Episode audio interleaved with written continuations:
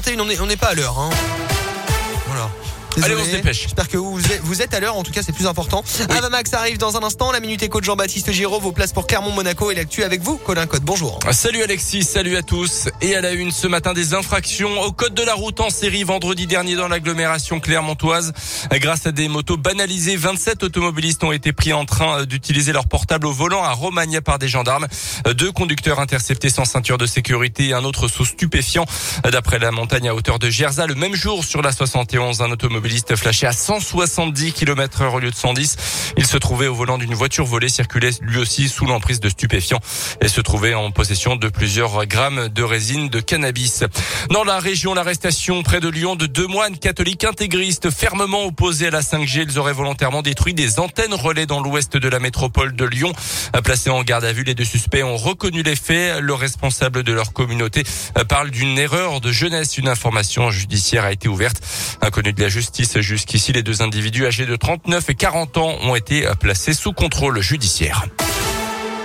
Reste de l'actu, la société de livraison Deliveroo et trois de ses ex-dirigeants ont rendez-vous avec la justice au mois de mars prochain.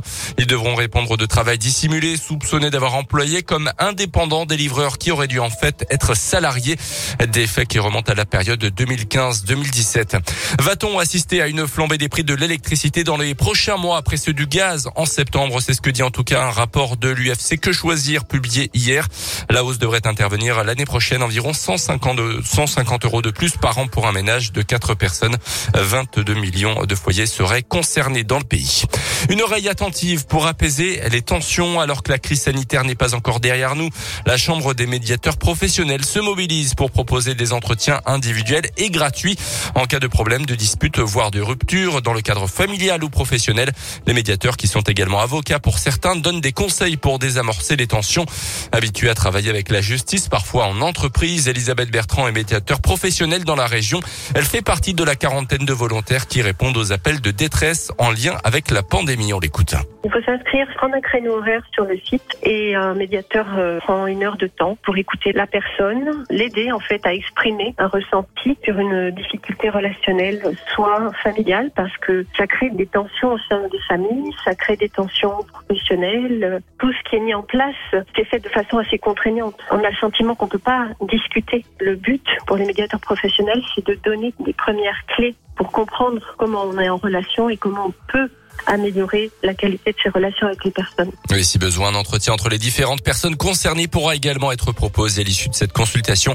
Toutes les infos sont sur notre site radioscoop.com. Les sports avec du rugby entraînement ouvert au public ce matin à la SM, c'est à 10h30 sur présentation du pass sanitaire après la victoire contre la Rochelle et avant le déplacement à Toulouse dimanche prochain championnat.